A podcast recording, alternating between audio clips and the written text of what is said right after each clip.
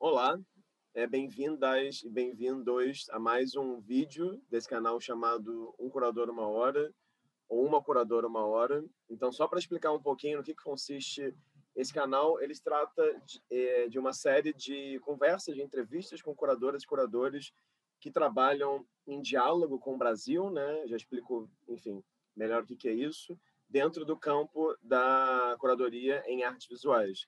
Ou seja, são conversas com curadores brasileiros, que, enfim, nascidos no país, né, que aqui seguem vivendo, curadores nascidos aqui que vivem fora do país também, e curadores estrangeiros que trabalham no Brasil já há algum tempo. Esse canal, então, enfim, começou nesse momento de pandemia, né, em junho de 2020, e ele busca ter uma diversidade de depoimentos no que diz respeito à geração, né, a idade de entrevistados e entrevistadas, as regiões geográficas onde eles vivem, as práticas curatoriais deles e delas e também os seus lugares é, identitários.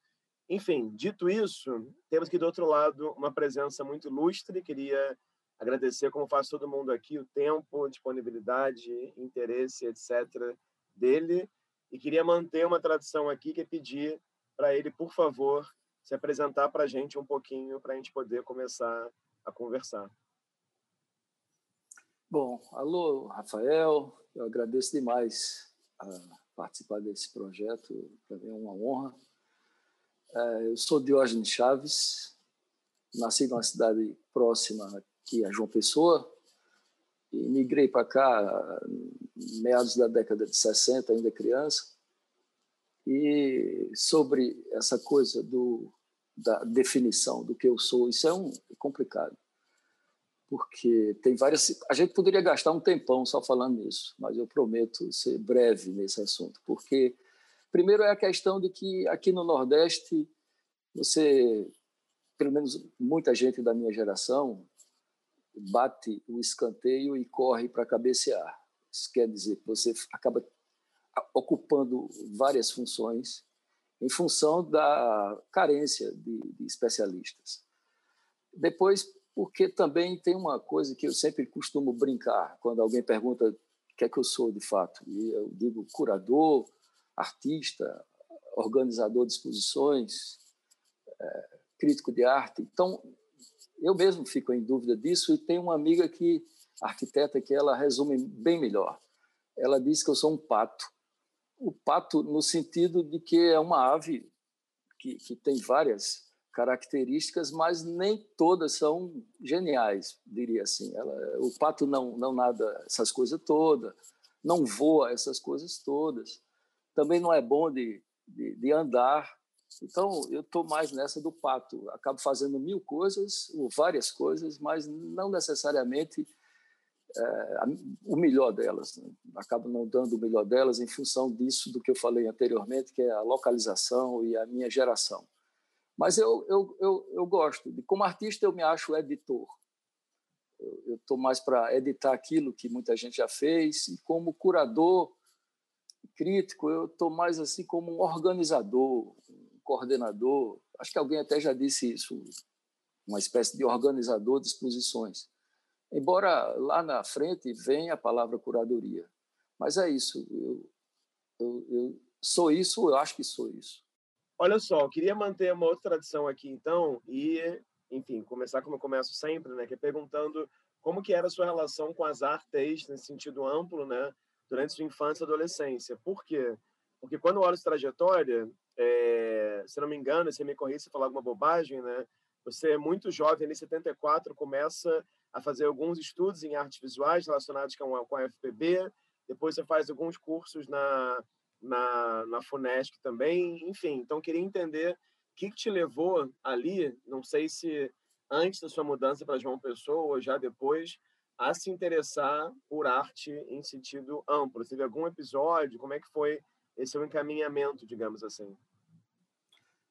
Bom, bem no começo, né, eu acho que é aquela natural afinidade da escola com as artes. Né? Você faz trabalho na escola, e desses trabalhos executados, né, desenhar um cartaz ou uma é, personagem para uma aula de história, para um, um evento na escola, é, veio o interesse que, da minha mãe, né, que, que eu acho que nesse caso ela me, ela procurou uma escola de arte para crianças ou para adolescentes, mas na ideia de ocupar o meu tempo, porque seria uma forma de evitar que eu estivesse na rua, sem fazer nada e tal.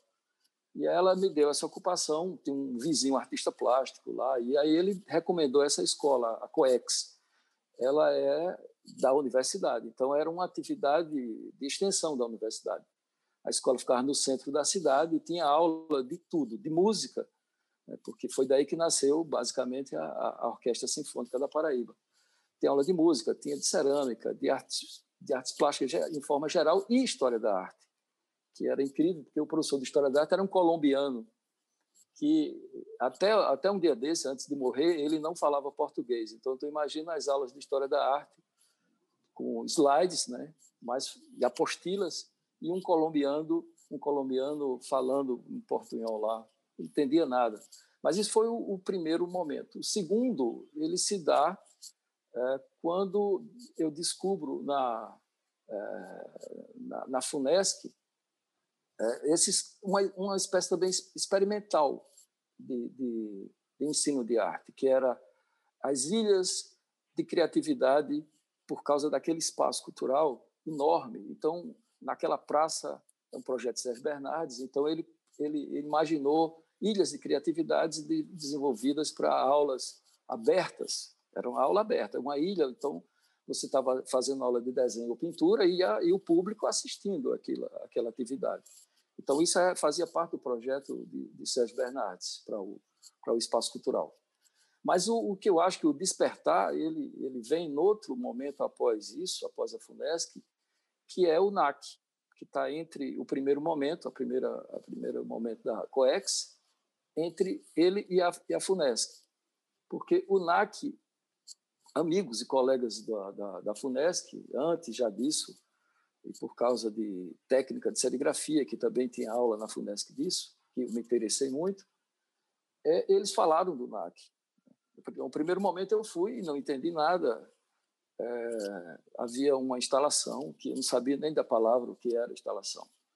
Então foi um horror porque é, a, primeira, a primeira atividade que eu vi foi a bolha de Marcelo Nietzsche e na verdade era uma, uma era uma uma obra que envolvia o público, né? crianças principalmente. Interessante que fora da, da, do prédio tinha um monte de, de estudante, criança, bem jovem mesmo, fazendo bolha de sabão bolha de sabão como uma espécie de leitura daquela bolha. Só o termo, a palavra bolha. E a bolha, por causa do ar, uma coisa não tinha a ver com outra, mas era parte do educativo.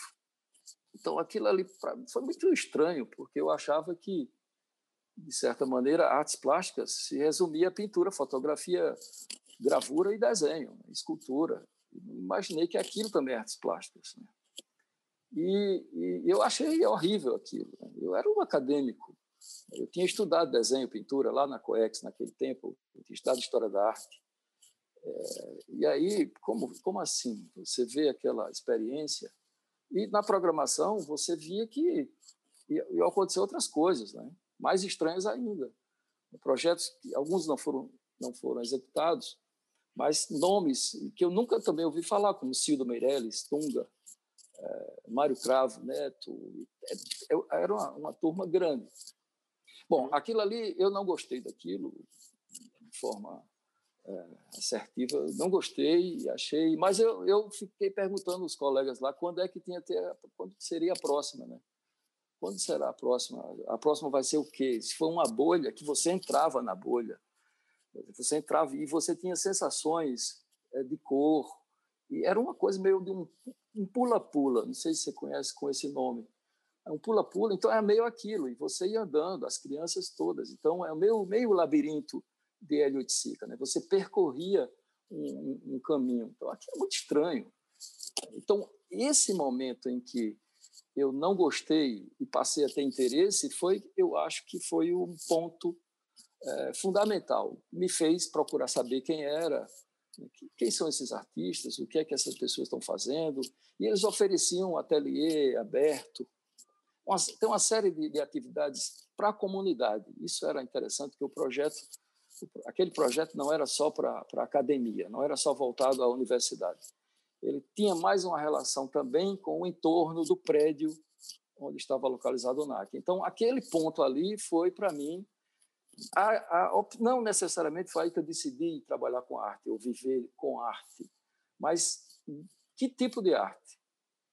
Quando eu rompo totalmente com essa coisa chamada pintura. Eu até era um razoável pintor, de, de coisas abstratas e tal, mas eu rompo com isso e eu procuro, a partir daí, me interessar por esse, por esse mundo. Uhum, uhum, uhum, entendi. Agora, é, como é que se deu, então, já que você falou aí, claro, do COEX, já falou um pouquinho do Núcleo de Arte Contemporânea, né? que até o Paulo Sérgio Duarte comenta um pouco na entrevista dele, enfim.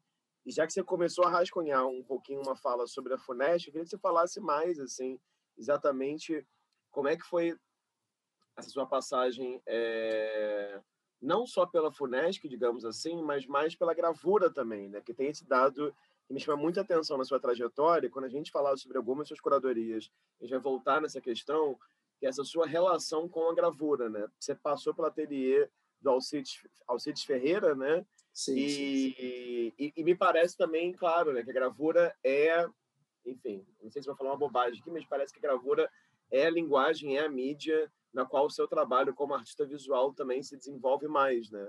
Então, como é que foi esse seu esse seu encontro, a sua relação via Funesc, via Alcides Ferreira, até você se perceber ali como um artista da gravura também. É, inicialmente, é, é, é uma coincidência isso, mas é tudo tem a ver com o NAC. Né? Logo depois daquele, daquele momento, é, os primeiros anos do NAC, ali 79 e 80, é, teve no NAC um cara que, na época, era um, um cara muito importante da, da, da arte brasileira, chamado Cláudio Tosi. E Cláudio Tosi ele veio de São Paulo para fazer uma atividade num festival de inverno que acontecia na cidade de Areia. Areia é uma espécie de Petrópolis, é uma cidade que fica no Brejo, perto de, no caminho para Campina Grande, uma cidade de um clima muito agradável, que tem uma relação fortíssima com, com os engenhos de cana-de-açúcar e com Zé Rufino.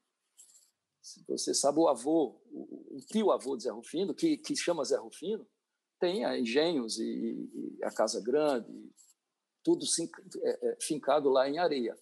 E tem esse festival que, na época, esse festival nem tinha hotel. A areia não tinha hotel nesse tempo, então todo mundo ficava nas, nos conventos, nas instituições religiosas. E, e era uma, um festival genial. Para ele vinham, vinham, eu acho que personalidades da cultura brasileira. Estou falando dos anos 70 nos anos 70. E Claudio Tosi, num desses festivais, veio para oferecer, veio junto com um técnico em serigrafia, porque Claudio Tosi produzia na época aquelas famosas serigrafias do Papagaio, entre outras obras importantes de Tosi. Ele fez uma exposição no NAC e, e, um cara chamado Laércio veio como técnico impressor de serigrafia. E Alcides foi o cara convidado para ser o, o auxiliar do auxiliar. E, e, porque ele fazia ponte. Alcides era um cara que dominava a técnica de serigrafia aqui, mas era um cara do, do, da parte publicitária, um cara ligado mais à questão da, do, do mundo do, publicitário do que a arte. Ele começou ali a fazer também gravuras em serigrafia para artistas. Ficou amigo de Laércio, e algum tempo depois eu encontro Alcides e passei a frequentar o ateliê dele. Então, o interesse por serigrafia artística, porque ele sabia que eu, que eu era um jovem estudante de engenharia, de arquitetura, eu era ligado aos artistas, eu era. Então, ele me pegou mais para a atividade da gravura em serigrafia e uhum. não necessariamente para as coisas que ele fazia, camisetas para políticos, essas coisas da área publicitária. E ele era professor na FUNESC, naqueles cursos que eu havia feito de desenho, de serigrafia com ele nesse, nesse tempo. Então, eu passei a ser aluno e também assistente dele. Só que ele, ele era um cara, era não, ele é um cara muito bruto, um cara é, até tem um apelido de, de brucutu, um cara muito grosso, mas um cara gente boa. E ele erraram o nome dele num, num, num catálogo. Botaram Alcides Soares. O nome dele era Alcides Ferreira. E ele, com raiva, deixou de ensinar lá, porque ele disse que aquele que estava escrito ia, ia para a história, aquele catálogo ia para a história. e aquele cara que estava escrito ali não era ele. Então ele brigou com todo mundo, resultado, me recomendou ficar no lugar dele. E eu passei de ser de, de assistente, passei a ser professor de serigrafia. Ora, o professor de serigrafia, junto tem uns professores todos de, de, de, pintura, de desenho, de gravura, de outras coisas, xilografura, que eram artistas. Eles não eram, eram, como eu disse, os cursos livres, né, naquelas ilhas de criatividade. E isso surgiu, nesse meio tempo, a chance de eu trabalhar na coordenação, seja, porque eu era disponível, mais do que os outros até, então eu passei a trabalhar na parte administrativa eh, da coordenação de artes plásticas, como um ajudante. E nesse tempo aconteceu, nos finais dos anos 80, algo interessante, que é, veio por causa de um intercâmbio entre Brasil e Alemanha, especificamente entre a Paraíba e a Alemanha, porque a mulher que, que fazia a coordenação disso era paraibana, casada com um cara muito importante da Alemanha, de Berlim, e propôs uma, uma, uma espécie de intercâmbio com uma grande exposição da Alemanha de arte contemporânea, ou melhor, pintura, basicamente, não pintura contemporânea, e essa exposição circulou algumas cidades no Brasil, grande exposição, com obras enormes, começando na Paraíba, porque era a terra natal dela. Essa exposição ela caiu como uma luva naquele espaço que tem lá no, no, na Funesc, que é o mezanino. Ora, o mezanino tem mil metros quadrados.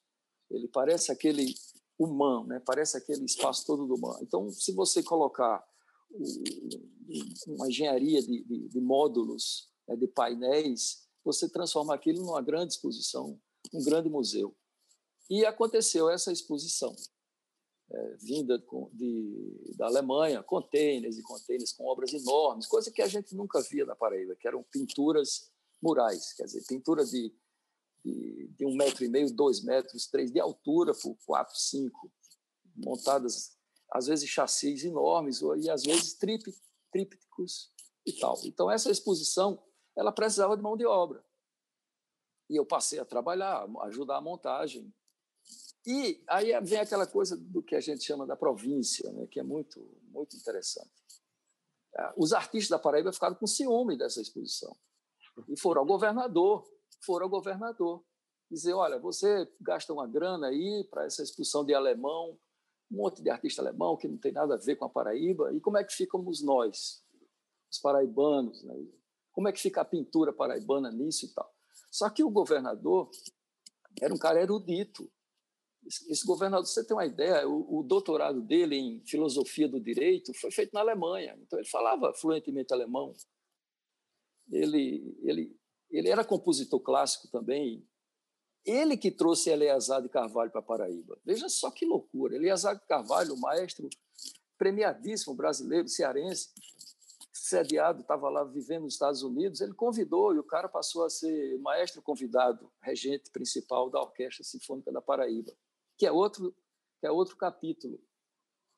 Então ele acabou dizendo, é, então vamos fazer aquela mostra chamava Arte Atual de Berlim, e ele inventou uma amostra chamada Arte Atual da Paraíba, que era para responder.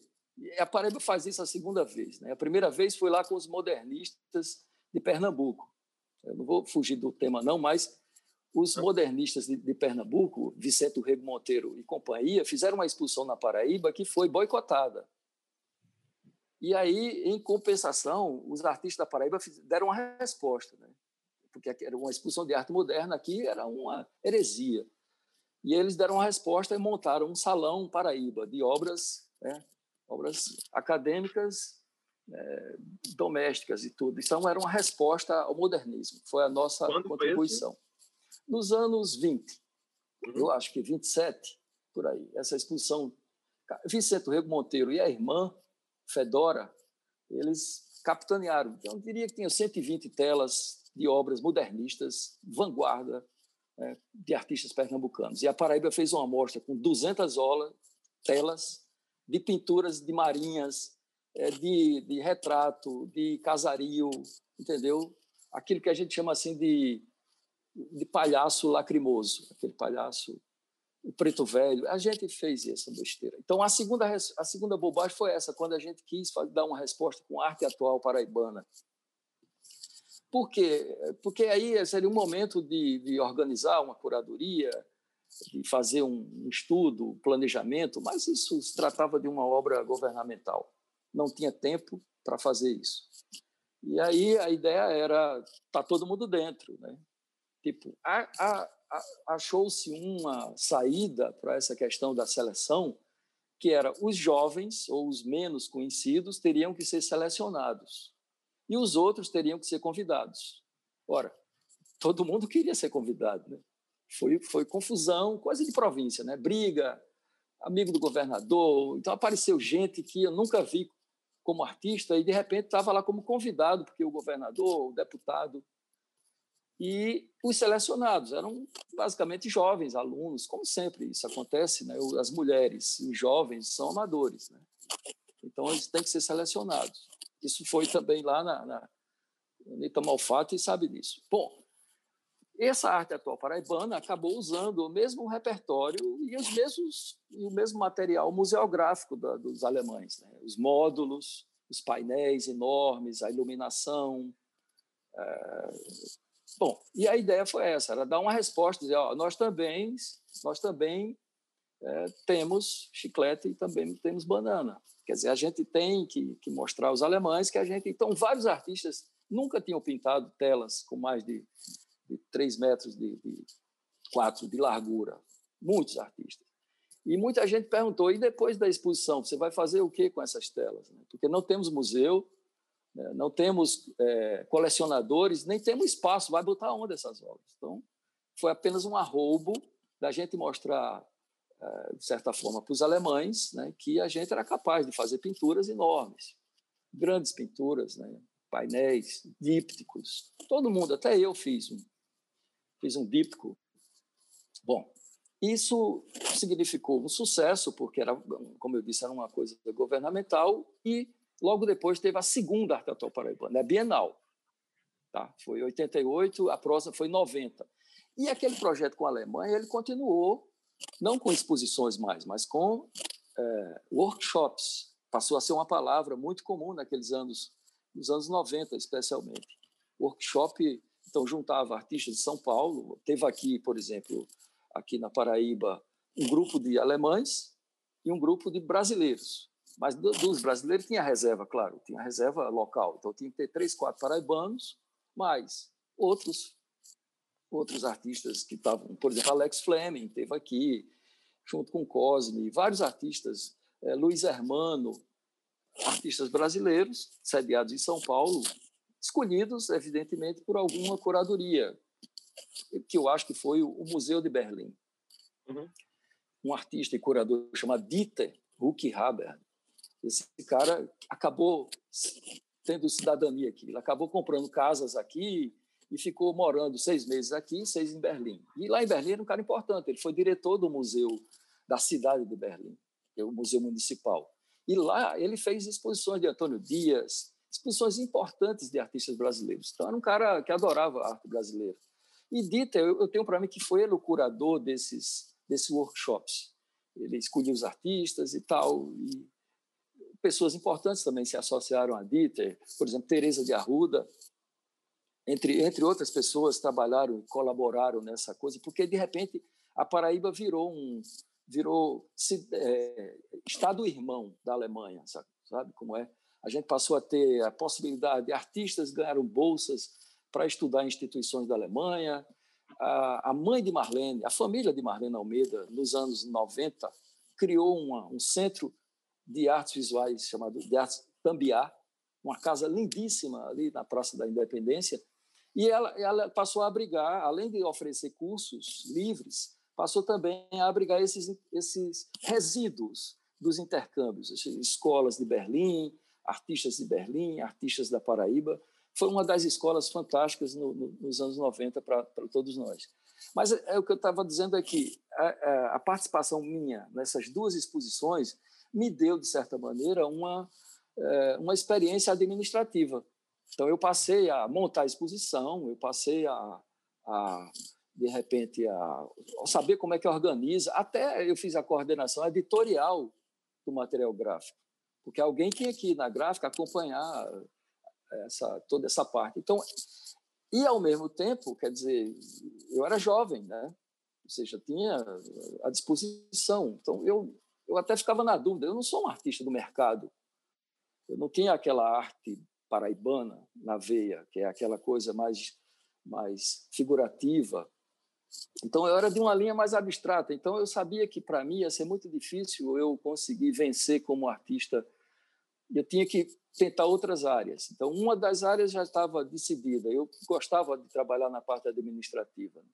Em paralelo, veio a gravura. Como assistente de Alcides, eu passei a produzir gravura para todos os artistas. Isso, isso, essas duas funções elas foram fundamentais porque elas me aproximaram de uma geração anterior à minha. Uhum. É, artistas mais velhos começaram a me ver como aquele cara jovem ali, cara, ele está tão disposto, tão entusiasmado, é, e também está fazendo gravura. De repente, fazer gravura naquele tempo era como fazer dinheiro. Entendeu? Você fazia uma série de serigrafias e as lojas de decoração se encarregavam de distribuir. Então era, era um bom negócio. Era um bom negócio. É, isso foi muito questionado na época, porque alguns artistas achavam que a serigrafia das técnicas de gravura era mais permissiva, era mais que poderia ser tipo é, falsificada. Por exemplo, até hoje há uma porrada de, de gravuras de Volpe que dizem que não é de Volpe. Há uhum. gravuras de, de, de, Chico da Silva, lá do, do, do, Ceará, que dizem que não é dele. Então, é, é um está no limiar entre muito complicado. O que é que o que é que, por exemplo, um artista morto de repente tem uma série de gravura dele? Como assim? Quem vai assinar? É meio estranho. Então, a gravura, infelizmente, era técnica é, que era feita por um impressor. Porque você sabe das outras técnicas de gravura, o, o artista ele põe a mão na massa, né? o, principalmente a litografia, a xilografia, a gravura em metal. O impressor ele ajuda, né? ele tem um apoio técnico, ele é o cara que entende daquilo ali, recomenda, mas quem faz a gravura ou quem faz a matriz é o artista. Na serigrafia, não. Na serigrafia, é o impressor serigráfico. É, o artista ele produz um layout e submete o layout ao impressor. Tanto que eu fiz uma gravura para um artista abstrato que, quando ele foi assinado, ele disse: Eu nunca fiz isso aqui. Isso aqui, isso aqui não é meu, não. Eu não vou assinar isso, não. Quem assina isso é Diógenes. E eu disse: Cara, eu assino se você assinar, porque aí é uma parceria.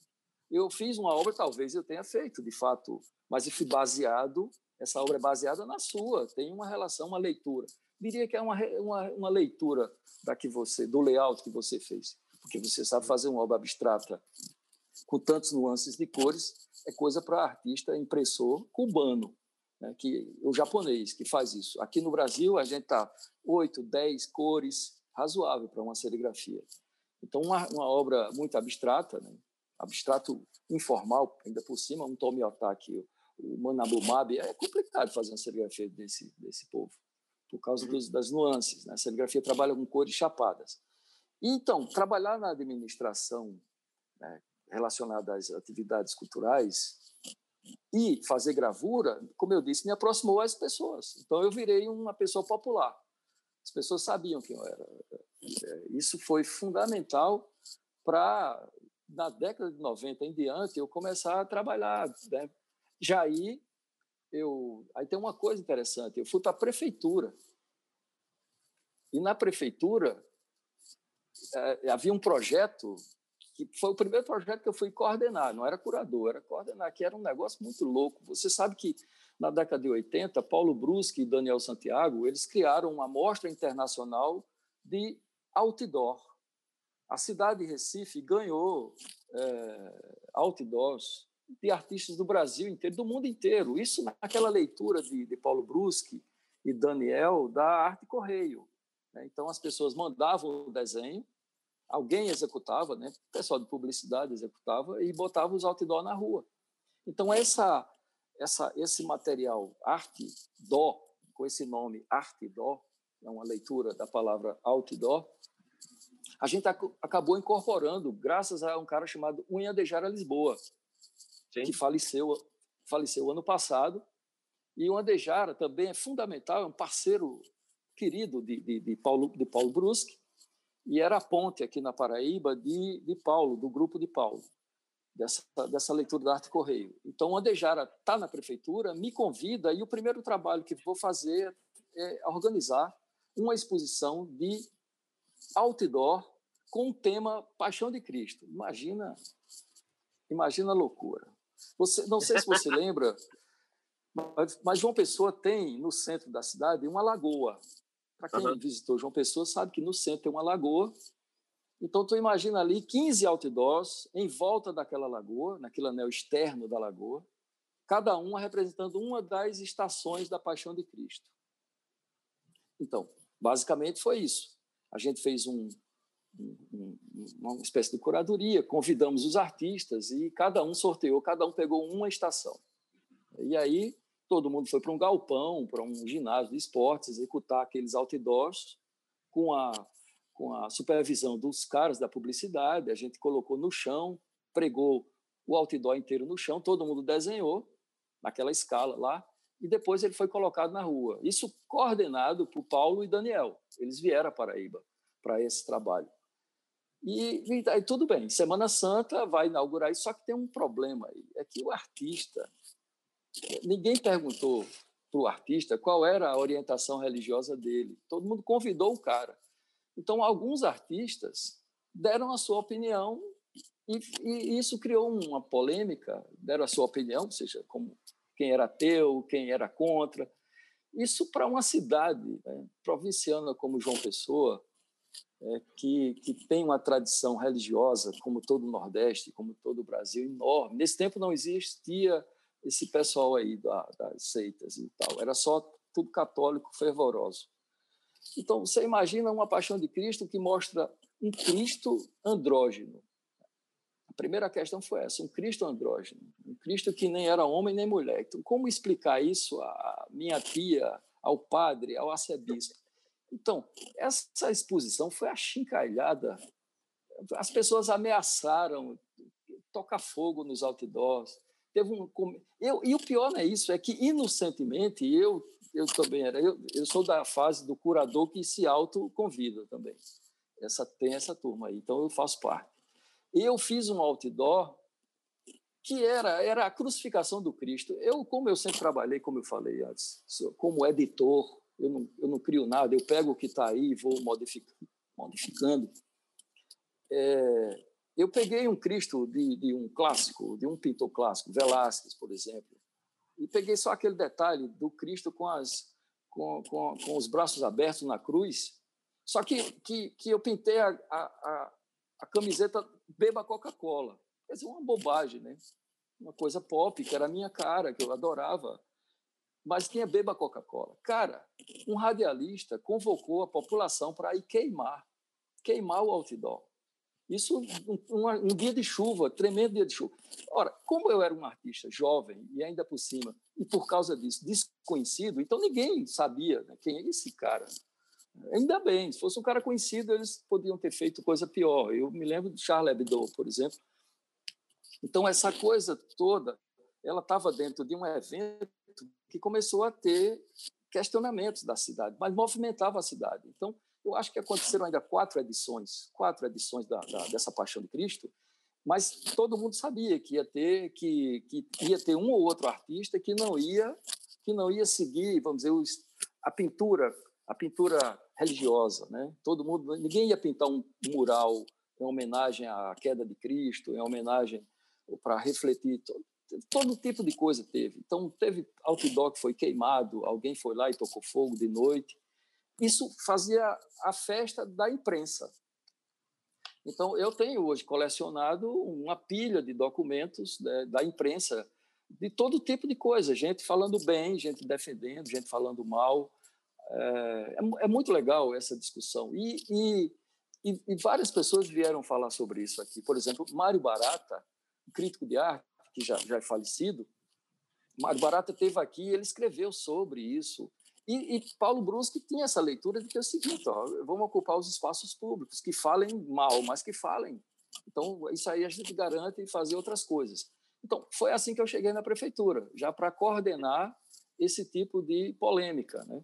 Não durou muito, porque é, logo depois eu voltei para o espaço cultural. Então, já em 93, quer dizer, pouco tempo depois, eu voltei para o espaço cultural e aí fui assumir a coordenação de artes plásticas do espaço cultural. A última coordenadora foi Marlene Almeida, mãe de Zé Rufino, que saiu questões também relacionadas, eu acho, ao, ao, ao governo, ao grupo político que, que, que, que, tomou conta do governo do Estado, ela se, se retirou.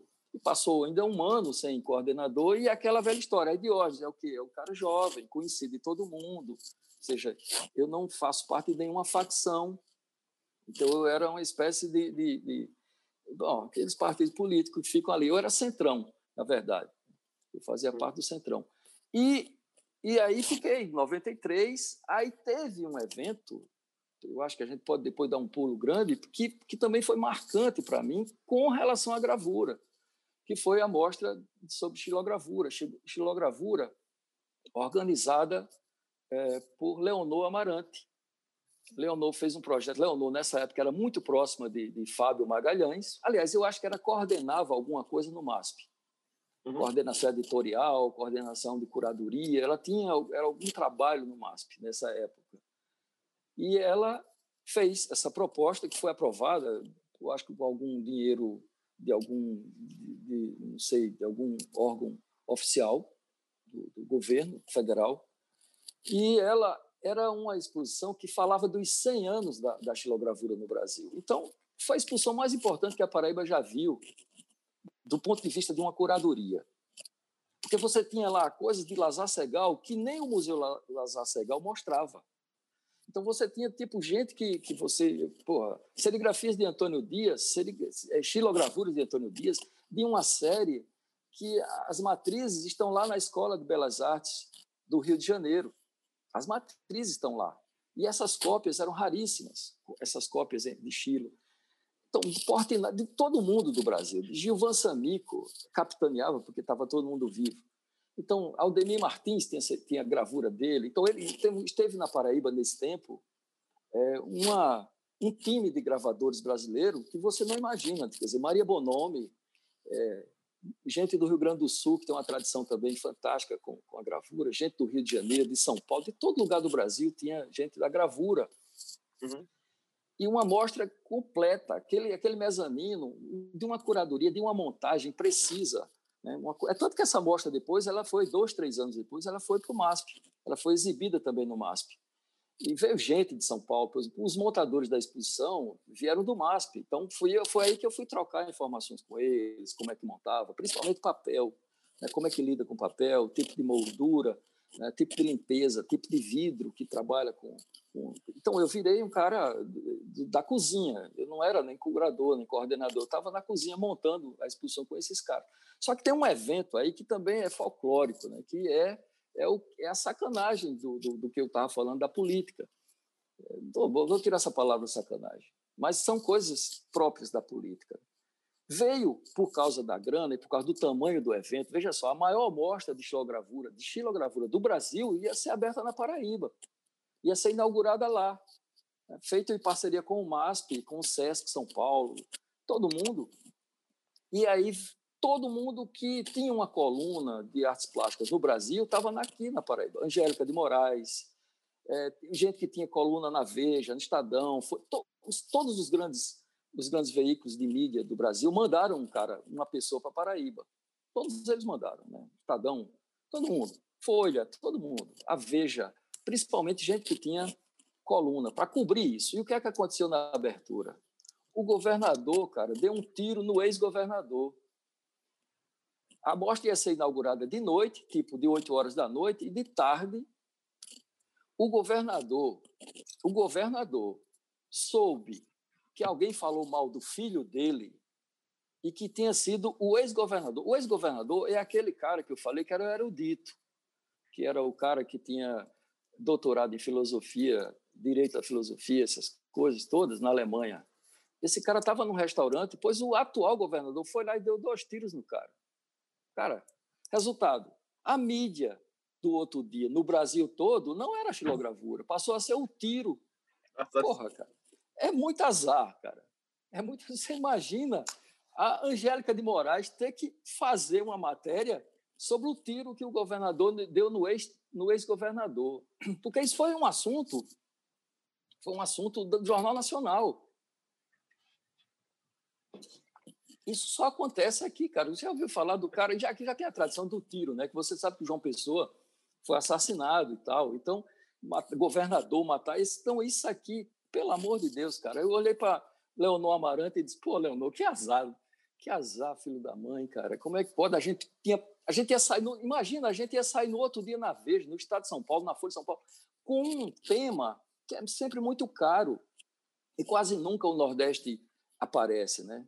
Que é o tema da cultura. Tudo aqui, tudo de ruim, a gente levanta essa tese, mas não é só o Nordeste.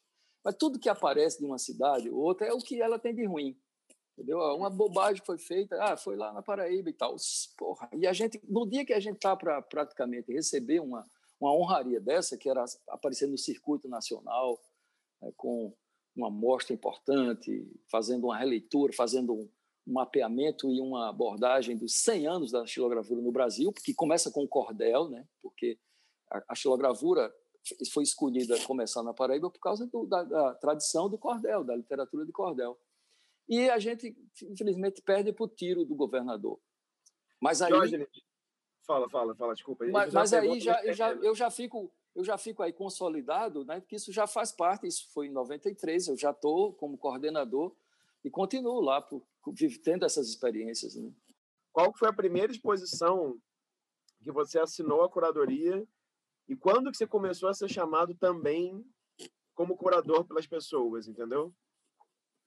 É, é, é, eu, é, é, é aquela confusão que eu falei no começo. Algumas coisas eu, eu considero que foi organização, coordenação, uhum. organização da exposição. A curadoria com esse termo, com esse nome, ela vem se dar já nos anos 2000, é quando, quando é, primeiro que eu já estou muito tempo no Estado, o Estado é, ele, ele amarra você, né? no caso do caso especial, mudar do caso especial daqui da Funesc, ou seja, mudava os governos e você ia ficando, porque você era um técnico. E sempre havia uma promessa de que não, vamos fazer um museu aqui, vamos fazer e tudo. E, e meu sonho era exatamente, quer dizer, um idealista como eu, sempre pensava em que amanhã vamos ter a grande exposição, vamos fazer isso, vamos fazer projeto, vamos ter dinheiro. Sempre tínhamos as chances, né, porque foi criado um festival nacional de arte, de fazer as coisas nesse, a partir desses festivais. Então, esses festivais, eles, eles começaram, na verdade, a, a me levar a ser curador, porque era assim, a área de artes plásticas é um festival que só podia acontecer naquele espaço, né? porque ele abrangia, ele ia, ele ia abarcar todas as técnicas, todas as categorias. Então, o teatro ia ter teatro, no outro teatro ia ter música, no outro espaço ia ter dança, no teatro de arena ia ter cinema lá no cinema, ia ter, ia ter tudo talvez fosse esse formato de festival, ele só caberia festival completo, né, de todas as artes, se fosse num espaço físico como aquele é, é de Sérgio Bernardes. Então, foi criado esse festival e ele, propo, ele, ele propunha é que um cara de artes plásticas criasse alguma coisa. Então, hum. aí veio. Aí eu, eu, aí eu me senti curador. A gente está falando 94 e diante. Eu me senti curador, porque, por exemplo, eu convidei Zé Rufino, para ele fazer um workshop com artistas jovens. E Zé Rufino, e discuti com ele que tema vai usar. A gente fazia esse workshop 15 dias antes do evento, e o resultado do workshop era, era apresentado no evento.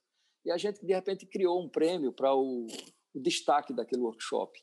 Então, o Zé Rufino fez um, um workshop chamado Coisas, que, a, que discutia não só mais a pintura, mas discutia toda a questão relacionada ao que é coisa. E partia de um texto, de uma música de Arnaldo Antunes, que, como era amigo de Zé Rufino, ele cedeu, que a gente podia usar aquele, aquele nome, aquelas coisas todas. Então, eu já comecei a trabalhar aí com essa, com essa possibilidade de, de fazer curadoria. Depois trouxemos é, é, é, outros artistas do Senado Nacional. Eu lembro que, basicamente, a gente teve uma festa uma vez, trouxe de uma vez só, Fernando Coquerá e Ana Bela Geiger, que coincidentemente lançaram aquele livro da, da, sobre geometria e, e, palestras. Então a gente estava sempre trazendo pessoas de, de vários lugares para esse tipo de, de workshop, para esse tipo de atividade.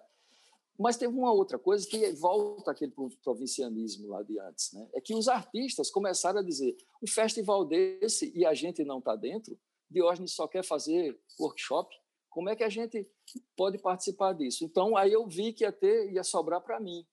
Aí foi quando eu fiz o primeiro trabalho de curadoria, né? foi quando eu criei a Bienal do Desenho e a Bienal da Gravura.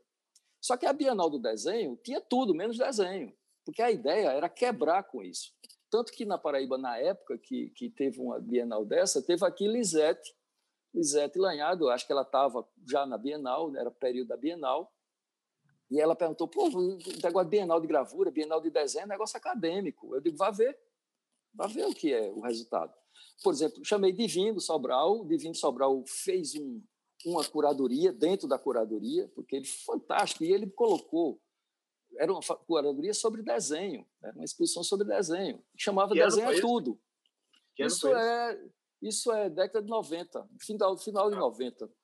Uhum. E aí e ele, e ele mostra trabalhos de autênticos desenhistas, como, por exemplo, é, é, Gil Vicente, mas ele mostra também pessoas que eram que faziam gravura, que faziam escultura como desenho, como desenho, porque o título da curadoria é, da mostra é Desenho é tudo, ou tudo é desenho para provar exatamente que o desenho estaria desde o storyboard né, de um filme, é, pelo projeto arquitetônico de uma obra, então até como obra final, que é o caso de Gil Vicente. Né? Então a gente começou a discutir isso. Então a Bienal, que a cada dois anos era uma Bienal de gravura, a Bienal de Desenho, dois anos depois a Bienal de Gravura. Então na de gravura também a gente trouxe Maria Bonomi, que deu uma puta oficina. Ela foi lá para você conheceu aqui na Paraíba Itacoatiara, a Pedra do Ingá. Então, ela foi para aquelas inscrições, né, para aquelas gravuras, e aquilo é uma gravura, é uma gravura rupestre. E ela foi para aquilo ali, andou por aquela região toda e com um grupo de artistas fez uma porrada de experimentações, que é a cara dela, né? Você sabe que ela faz gravura e escultura, né? aqueles, aqueles trabalhos enormes de, de, de estilogravura dela, mas também ela faz escultura, murais e tudo. Então, Maria Bonomi fez essa ponte como divino da gente quebrar com, a, com o termo gravura e o termo desenho. Então, essa foi a primeira, a primeira experiência coletiva. Eu não era o curador exato, eu era parceiro daquela curadoria e atuava por trás coordenando. Isso tudo para evitar que os artistas da Paraíba fizessem pressão, porque quando eles iam reclamar, o, o, eu dizia: ó, se inscreva, né? se inscreva, tem a Bienal, se inscreva aí do, de desenho, você é desenhista, ou então é de gravura, você é gravador, então era uma forma de, de, eu, de, eu não, de não sobrar para mim aquela cobrança de toda aquela arte atual paraibana querer mostrar as obras nesse, nesse festival. Então, isso foi a experiência. E a, e a partir daí, de fato, aí começa a ter a minha é, é, uma curadoria por um edital que eu que foi que eu que eu, é, que eu venci foi um edital pequeno lá no Banco do Nordeste que foi da exposição inaugural do Banco do Nordeste. Isso aí já é 2006, quer dizer, é um uhum. pulo grande, mas é uma curadoria, porque o, o, o, Centro Cultural ia ser inaugurado daqui a seis meses, então eu tinha todo o tempo do mundo é, para propor um texto, uma ideia, escolher os artistas. E como era no Sertão, não sei se você foi em Souza, você não. conhece esse Centro Cultural. É um oásis lá, porque é alto sertão da Paraíba, e, e, esse centro cultural ele faz a diferença, porque ele tem, ele tem uma sala de, de, de apresentações, um, uma sala de concerto de 200 lugares, com uma das acústicas mais perfeitas, quer dizer, se, é poder, se pode dizer que tem acústica perfeita, mas genial e tem uma área de exposição. Vários artistas já, já, já usaram, o próprio Zé Rufino fez um, um belo trabalho lá, usando aquele espaço. Então, tu imagina, no Alto Sertão da Paraíba, e, e essa expressão que chamou é, Terra Ignota, Homem do Norte, que tem a ver com, com Zé Américo de Almeida. Zé Américo de Almeida, na década de 20, ele foi contratado pelo presidente da, da República, que era Epitácio Pessoa, paraibano, para fazer um mapeamento da situação da seca na Paraíba. E ele, jovem, né? Zé Américo tinha que 22 anos, 20 e pouco. Então ele fez esse mapeamento e ele ainda não era o, escritor regionalista conhecido, né, parceiro de Zé Lindo Rego e, e, Companhia Limitada. Ele não era esse cara que fez a famosa, que escreveu a famosa Bagaceira, né, que é um dos pilares da, da, da, do movimento regionalista, da literatura regionalista daquele, daquela época. Mas esse, esse levantamento científico é poético. Quer dizer, ele descreve o relevo com uma beleza que parece Graciliano quando está é, é, como uma, um, burocrata, né, tratando de um, dando um parecer técnico. Né? É, é uma poesia pura quando ele se refere ao, principalmente ao relevo. Então, o que o que Zé Américo faz, ele chama de terra ignota, que é uma terra é, desconhecida, e ao mesmo tempo o homem do norte, porque você sabe que até um tempo atrás, quando alguém falava que, que você é de onde? Eu sou da Paraíba. Ah, eu não conheço o norte. Né? As pessoas sempre, principalmente do sul, sudeste, sempre, sempre diziam que, que nós todos, da Bahia para cima, é tudo norte. Como também a gente fala que tudo é sul. Né? Então, essa então, daí vem o Homem do Norte. Né? Então, Isa Américo ele, ele leva o livro falando da terra e falando do homem. Então, basicamente, foi o, o, o cerne, foi o, a base dessa, dessa curadoria. Os, e uma situação bem acadêmica seria procurar os artistas que trabalhassem esse homem, que a gente chama de homem, homem do norte, e essa terra. Então, uhum. veio desde uma obra de Marlene Almeida, né, que trabalha com a terra, com a argila, né, com, com resíduo terra, até uma pessoa que desenha um, um, um cangaceiro. Quer dizer, é uma coisa mais, principalmente porque que é uma coisa fantástica que, que, que eu acho na curadoria, que é a questão da educação. Essa exposição estava preparada para ser mostrada ao povo.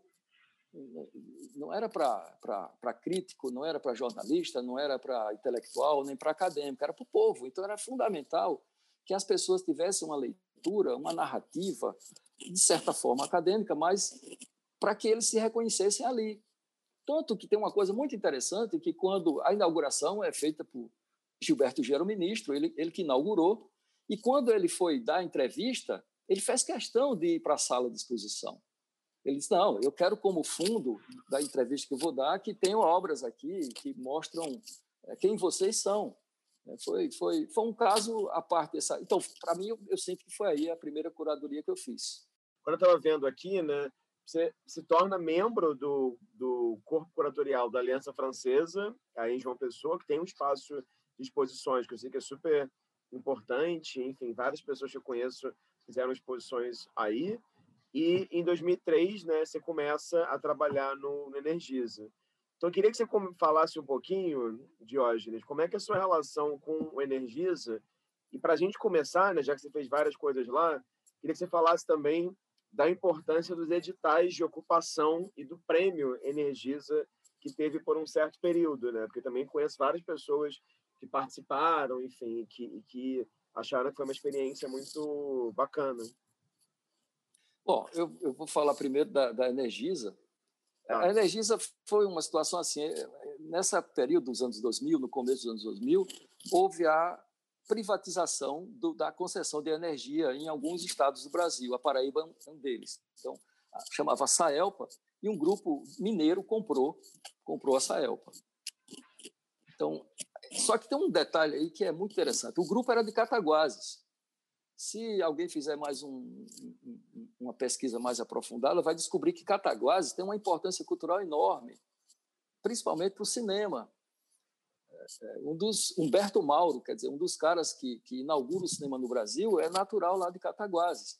A família, que é uma família, a família proprietária dessa empresa, é toda de mecenas. O cara o, era amigo de, de Augusto dos Anjos, que Augusto dos Anjos, quando foi para o Rio de Janeiro, ele não deu certo, acabou se transferindo para Leopoldina, que é vizinho, a cidade vizinha a, a vizinha a Cataguases. E foi o, um dos patriarcas, um dos donos dessa empresa, que, que se tornou amigo de Augusto dos Anjos, que deu uma casa para ele morar, coisa desse tipo. É, então, é uma cidade que tem uma tradição na área cultural enorme.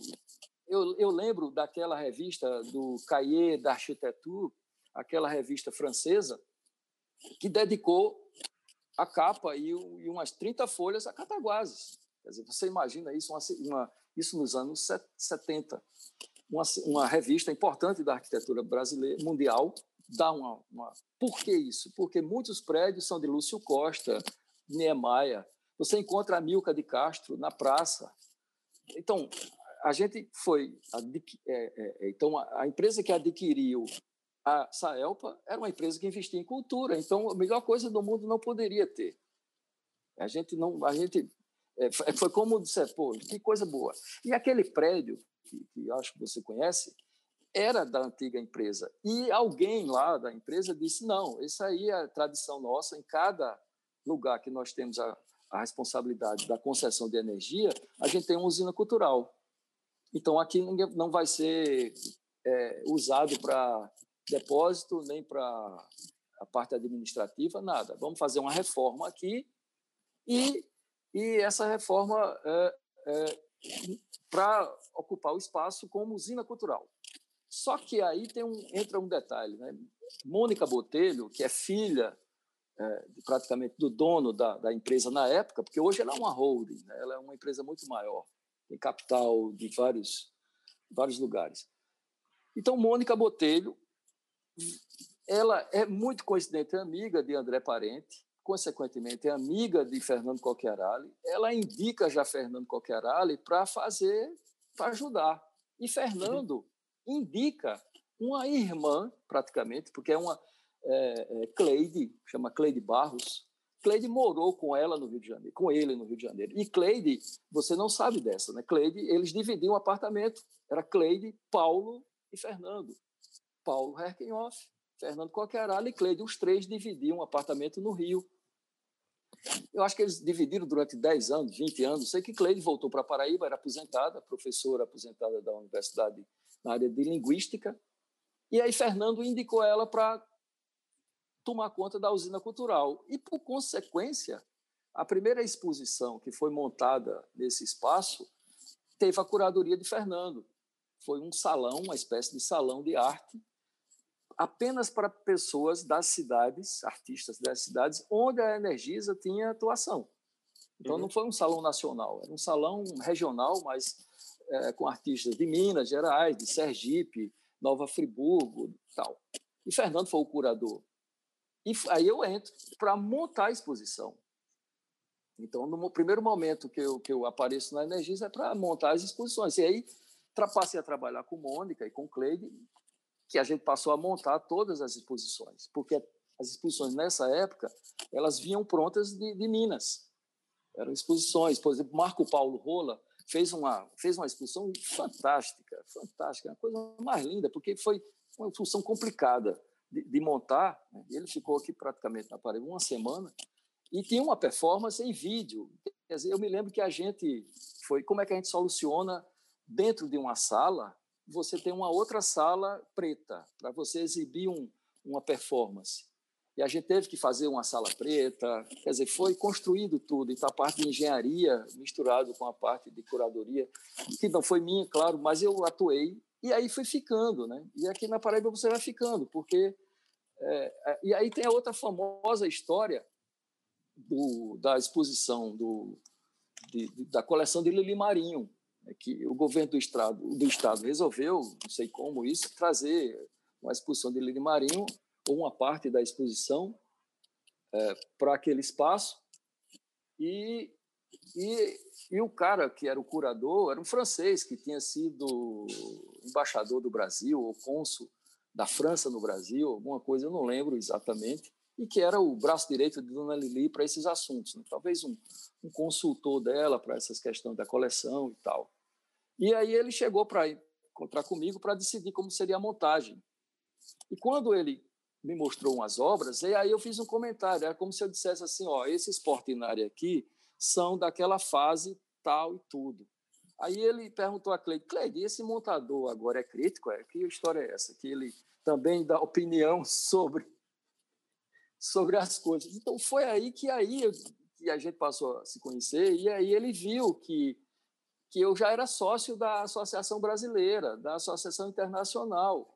E ele achou muito estranho que um montador tivesse tanto conhecimento. Mas é, de novo, o que eu disse a ele, é coisa daqui, da, da região. Aqui o, o cara escreve, o cara é, monta a exposição, ele é artista, ele publica, ele faz a curadoria, quer dizer, é, é, é, é um, é um tempo, né? Hoje, hoje nem tanto, mas na minha, nesse período, especificamente 2005 para trás, era assim. Era basicamente assim. E daí foi ficando na Energisa e a gente passou a, a ter acesso aos, que é a coisa melhor, porque em 2005 em diante eu passo a fazer parte da Câmara Setorial, que era aquele colegiado setorial de artes visuais em Brasília, que é quando começam a proliferar os editais no Brasil. Editais da Caixa uhum. Econômica, edital da, da, Petrobras, edital do Banco do Brasil, edital da Funarte. Então, toda hora tem um edital. É coisa fantástica. E o edital ele seguia questões discutidas nas câmaras setoriais. Né? Uma das questões era, era, era a reserva. Por exemplo, um edital, se fosse na época de FHC, é, tinham 10 vagas, seriam ocupadas por Rio e São Paulo. Por questões, mérito, claro, por mérito. Então, mas os editais da era, né, Juca Ferreira e Gilberto Gil, eles passaram a reservar, por exemplo, Orlando, lá do Pará, Orlando Manés, que teve edital, a gente ali do Sul. Então, você ia garantir que curadores e instituições de regiões pudessem ter acesso àquela verba e realizar seus projetos. Então, a gente, por exemplo, a gente ia brigar, entre aspas, com os nordestinos, né? com outros estados, para termos nossos, nossos projetos aprovados. Então, isso aconteceu, a gente teve algumas, umas três exposições ou quatro, fantásticas. Uma com, com que envolve Hélio Oiticica e Jackson Ribeiro, outra que é a primeira vez que eu fazendo a curadoria. Eu tive, eu tive no Rio de Janeiro, quer dizer, eu chamo curadoria porque houve um tempo de pesquisa. Eu tive na casa de, de Hélio Oiticica, eu tive com César, é, é, com César Oiticica, César Pai, é, tentando ver, porque você, eu, eu falei para você, mas muita gente não sabe, Jackson Ribeiro era muito amigo de, de Oiticica. É, é, há muitas obras que Hélio Oiticica ele resolve, mas quem executa é Hélio, principalmente essas coisas relacionadas a, a, a objetos. Por outro lado, por exemplo, os parangolés, a, na época, a mulher de Jacques é que confeccionou os parangolés. E, e Jacques também era amigo de Ligia Clark, e era amigo de Ligia Pape. Tem uma história curiosa que é quando alguém, quando Fernando Coquerali me apresentou a Ligia Pape, no Rio de Janeiro, ela disse, quando ela, Fernando apresentou, claro, dizendo, ó, está um Paraíba aqui para você conhecer. Aí ela disse, eu tinha uma paixão por outro Paraíba. Aí eu disse, quem era esse? Era Jackson. Ela era. Então, eles, esse Jackson, que não é conhecido né, por ninguém no Brasil, morre no anonimato e tem uma relação fortíssima, que depois a gente fala melhor com Hélio. Hélio escreveu textos sobre ele e tudo. E, e a gente conseguiu fazer um projeto aproximando esse, essas duas figuras. Né? Uhum. É, essa questão. Então, é uma coisa muito ampla, mas eu sempre acho que é o seguinte: as pretensões todas das curadorias que eu fiz são pretensões menores, porque eu sempre estava preocupado com a minha mãe que ia ver a exposição. Como é que minha mãe ia sair daquela exposição? É diferente quando você escreve um texto para um livro de arte. É diferente quando você escreve um texto para um jornal diário. É que eu tive essa experiência. Passei cinco anos escrevendo no, no, todos os domingos no, no jornal em João Pessoa. Então é preciso que eu que o texto que vai ser publicado no jornal, uma lauda e meia, todo domingo, num lugar com destaque, precisa que minha mãe entenda. Ela tem que dar o feedback, ela tem que dizer assim: ó, oh, estou entendendo nada que você escreveu.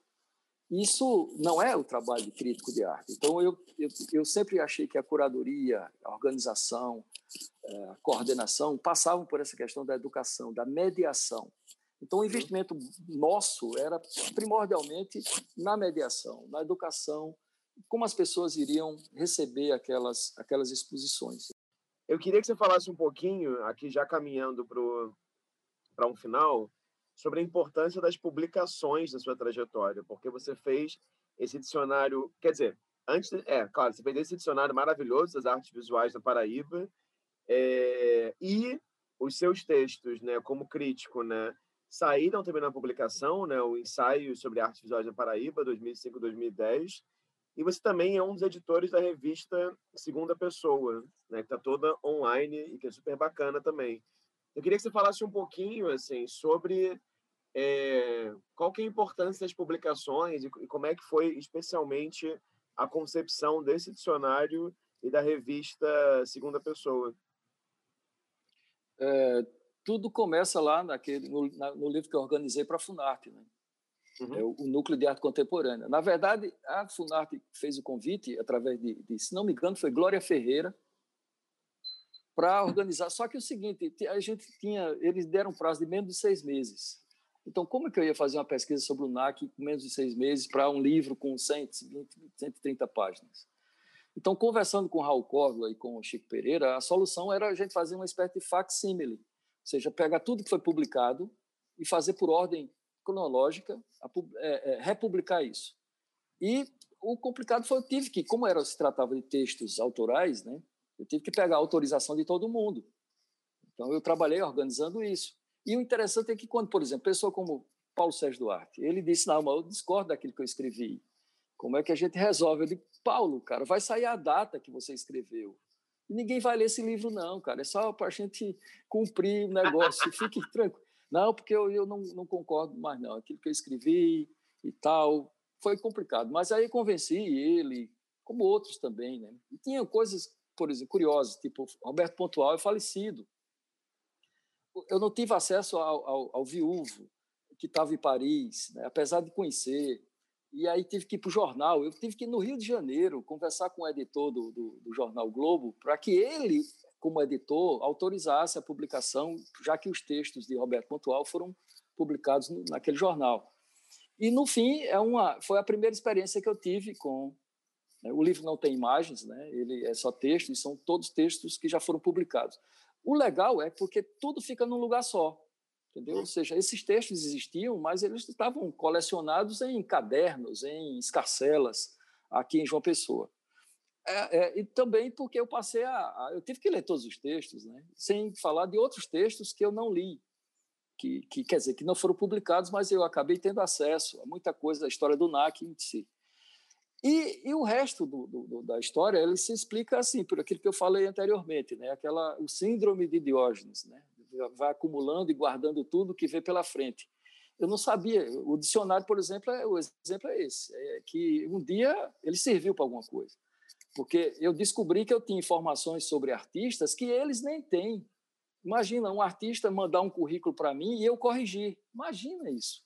O cara disse: ah, eu fiz uma exposição em tal lugar. Eu digo: não, não foi nesse lugar, nem foi nessa data. Eu tenho o catálogo, eu tenho o folder, porque eu tinha isso tudo arquivado. Então esse, isso, então isso facilitou. O dicionário ele, ele surge é, com essa ideia de, de agrupar. De novo, na questão da educação, da, da mediação. O dicionário tem esse papel de apresentar, está aqui, está todo mundo junto. Né? Apesar de que é uma, é uma classe pouco unida, muito pouco unida, mas está todo mundo junto. Inclusive, eu tive que, que, que botar todo mundo, goste eu ou não, porque aí foi um papel de historiador a partir das coisas que eu tinha colecionado.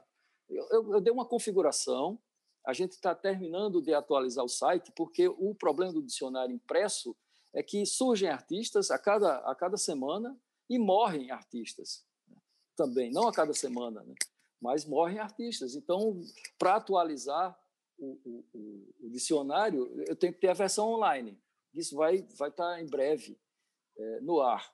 É, ao mesmo tempo, que isso significa também um trabalho de curadoria, né? porque eu tive que, per que perguntar para mim mesmo, ou definir comigo mesmo, onde é que eu, vai entrar o curador no dicionário? Né?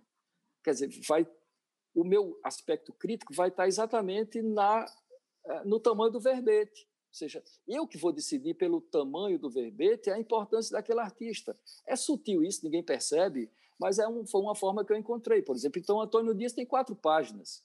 Por quê? Porque Antônio Dias é um paraibano. E a outra coisa boa é que eu acabei descobrindo gente que eu nem sabia que era da Paraíba, né? que tinha, porque o dicionário, Rafael, ele abarca gente que passou por aqui, gente que, que é daqui foi embora e gente que é de outro lugar e veio para cá. Até passar por aqui eu coloquei. Gente que passou, porque teve, teve muita gente que passou aqui, teve importância. Por exemplo, um cara chamado Domênico Lazzarini, era um, um artista do Rio de Janeiro, é, que era artista abstrato italiano, que veio à Paraíba dar aula de abstracionismo. Veja só, todo mundo aqui daquela fase de, de só pintar marinhas, só pintar retrato, ele veio introduzir o abstracionismo informal a uma galera aqui nos anos 60. Então, um cara importante, eu botei, claro, que botei ele no dicionário. Recebi até, por causa disso, com, é, mensagens da família dele lá na Itália, porque era um, foi um cara importante. Ele foi um cara importante na Itália, no, no Rio de Janeiro também. Então, o dicionário tem esse papel meu, que, que, de história também. Né? A versão online, eu acho que vai torná-lo mais é, é, acessível, porque claro. o, o, dicionário é, ele tem ele tem 450 páginas, quase 500 páginas, um quilo e meio mais ou menos. E, e, e eu lembro que eu levei para o Recife numa, numa visita que eu fiz lá e, e, eu mostrei a uns artistas e aí um artista virou para o outro e disse porra, se a Paraíba tem um quilo e meio, cara, a gente tem que ter uns quatro quilos. Eu digo, pronto, tudo bem. O problema é fazer. Só que o seguinte, aí alguém lá disse, só que Diorne fez. Ele fez na Paraíba com a ajuda da Petrobras, ele fez, a gente não fez. Então, estamos aí. E, e, e os textos, né, eles vão na sequência da, daquela que eu falei da produção dominical. Né? Todo domingo tinha um texto que eu dava primeiro, como eu digo, vou repetir para minha mãe, para dar um veredito. Às vezes ela dizia, meu filho, não entendi nada. Bom, e aí isso era uma espécie de termômetro, era uma referência é, para que eu é, chegasse, tentasse chegar mais a mais pessoas, né? porque o jornal é aquela história do, do, da crítica de arte no jornal. Não existe mais no Brasil. Né? E você sabe que nos anos 50, 60, 70, tinha que sair na coluna de jornal para ser artista. Né? Uhum. O, o, comentário, é, a crítica, geralmente eram, eles estavam a serviço de uma galeria, escreviam para os amigos, mas o que importa? Né? Naquele tempo se fazia isso e hoje não temos mais, a gente não tem mais essa, essa crítica. E dentro do que a gente não tem mais, veio a revista Segunda Pessoa, porque a gente também descobriu uma coisa muito simples, né? Tipo, os textos que se produziam eram restritos àquele mundo que conhece Frederico Moraes, entendeu? Cinco, seis pessoas. Ou eram apenas para o mundo acadêmico, né? Quando você tem no curso de artes visuais ou mestrado, quando você tem uma produção acadêmica, quando você tem uma revista científica, aí aquela produção fica restrita também àquele mundo acadêmico. Então, ou o texto ficava no catálogo do artista, ou o texto ficava na revista do curso de artes. E aí a gente, eu pensei da, da revista para fora. Ou seja, primeiro que não, não precisava ter aquele formato aquele formato de artigo, entendeu? Com a bibliografia, com, é, com comentários, com isso. Não, vamos fazer um artigo qualquer. A pessoa colabora e a gente publica. Depois, papel jornal que é, nesse caso já estou falando, que as fotos tudo seria preto e branco, né? vai de encontro àquela leitura lá da revista né, daquele do passado, né? Guia das Artes, revista Galeria, vai de encontro, mas era o que temos para hoje. E com papel jornal, cara, por incrível que pareça, fazer 10 mil cópias era de graça, cara. Você fazer 10 mil cópias de uma revista com 64 páginas, é, preto e branco, papel jornal, era muito barato. Era mais caro distribuir. Uhum. Então, e a gente começou a distribuir assim, tipo, eu mandava um pacote para o Parque Laje, 100, 200 revistas, né? a gente tinha, fazia 10 mil. E isso com, com verba patrocinada por editais, chamado Edital Procultura, da Funarte. Esse, a revista foi, foi a segunda leva dela, né? porque a primeira foi o Banco do Nordeste que patrocinou. E havia outras na época, outras revistas. Eu lembro que havia número é, uma do Capacete do Rio, várias revistas assim de forma de formato artesanal, não digo artesanal, mas esse formato entre aspas, né, simples, né? Que, porque o objetivo era era jogar para cima. Era a palavra distribuir era cabia muito bem nesse, nesse nessa história. Então a gente distribuía pessoalmente, vinha gente na Paraíba, eu deixava, mandava um pacote, sabe? Então havia as que a gente mandava aquelas revistas que a gente mandava pelos correios, mas também o público que chegava aqui levava, todo mundo chegava levava um pacote.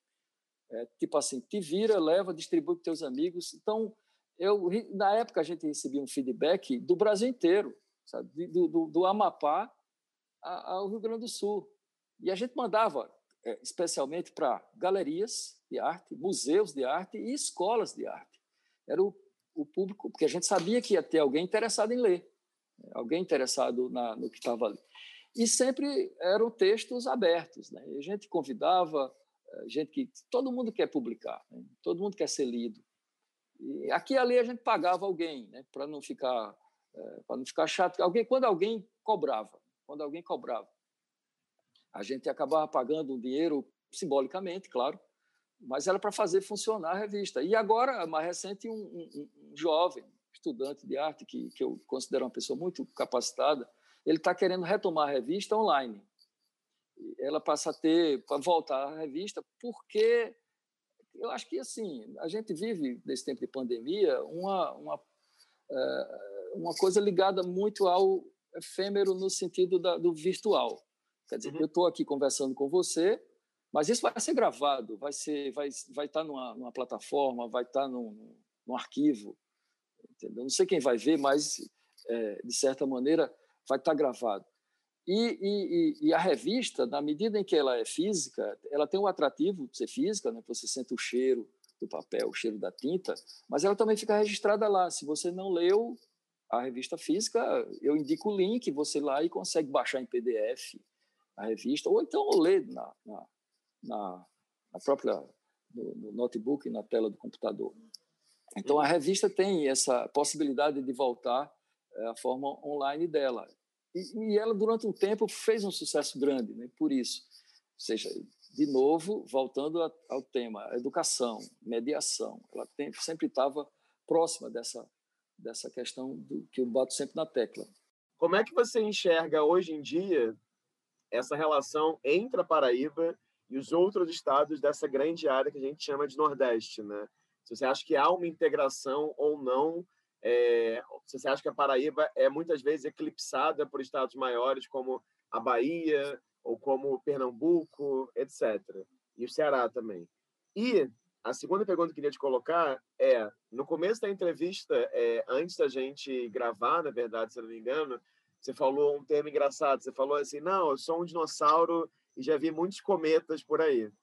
Então, já que você viu muitos cometas por aí, eu queria que você comentasse um pouquinho qual que é a sua relação com uma geração mais jovem de artistas, né? Assim, já que você está trabalhando com cultura, digamos assim, como coordenador barra curador, desde ali dos anos 80, né? Já são quase quatro décadas né, na área. Qual a sua impressão sobre os artistas mais jovens com os quais você esbarra aí em João Pessoa ou, ou onde quer que seja? Bom, inicialmente, é, a gente, aqui na Paraíba a gente sabe que é um estado pequeno, mas ela tem uma produção cultural diferenciada. Quando você, por exemplo, seja em qualquer área da, da cultura, música, cinema, teatro, artes plásticas também, quando você diz assim, vamos citar nomes aqui de, de dessas pessoas ilustres de, de, dos estados, por exemplo, você começa a concluir que a Paraíba está junto de Pernambuco, junto do Ceará e junto da Bahia, mais do que dos outros estados. Ou seja, ela tem uma produção mesmo pequena, um território pequeno, ela tem uma produção muito forte. Você tem nomes que são fundamentais na arte brasileira e são nascidos na Paraíba. Que para mim, de certa forma, é uma bobagem, porque é, eu, eu, houve um, um, seminário brasileiro de crítica de arte promovido pela BCA em Recife e o tema era Pernambuco. Mas eu fui falar. E aí eu me senti no direito de dizer que eu, que eu também era Pernambuco por uma questão muito simples. Né? É, antes, antes de, de, de tudo, né? antes de tudo, antes do, da, do Tratado de Tordesilhas, antes das capitanias, capitanias hereditárias, o Brasil era dividido entre interior e litoral. Os índios que moravam no litoral e os índios que moravam no interior. Foi a ideia de capitania hereditária que dividiu o Brasil horizontalmente. A gente, as capitanias, se você observar o desenho da capitania hereditária, ele é um desenho reto horizontal, a partir da, da, do Tratado de Tordesilhas. Então, aí, nesse momento, Paraíba e Pernambuco passam a ser questões diferentes, quando são iguais, porque a gente, antes era tudo índio, índio do litoral, índio do interior. É, então, eu, eu, eu, eu me acho diferente do cara que está lá no sertão do, do Maranhão, no sertão da Paraíba, mas eu me acho igual o cara que está em cima. Então, esse bairrismo, essas diferenças, eu acho bobagem. Por outro lado, por outro lado, é, é, havia e há ainda né, aquela velha história da migração. Né? todo mundo foi embora para o Rio São Paulo por causa da seca. Isso aconteceu com os artistas também. Né? Os artistas foram. Antônio Dias foi para o Rio. Estou é, falando de Antônio, mas tantos, tantos mais, pernambucanos, cearenses, né? foram para o Rio, porque havia lá mais chance, claro, não só econômica, mas mais espaço para eles a, apresentarem suas, suas produções e até surgirem. É, é, o próprio Pedro Américo, né, que é um, a referência da arte brasileira do século XIX, ele, ele, ele é descoberto lá no, no, na cidade de Areia, naquela região. Ele é descoberto por uma daquelas expedições científicas, né, que vinham lá para fazer um levantamento é, da, da, fauna, da flora e tal.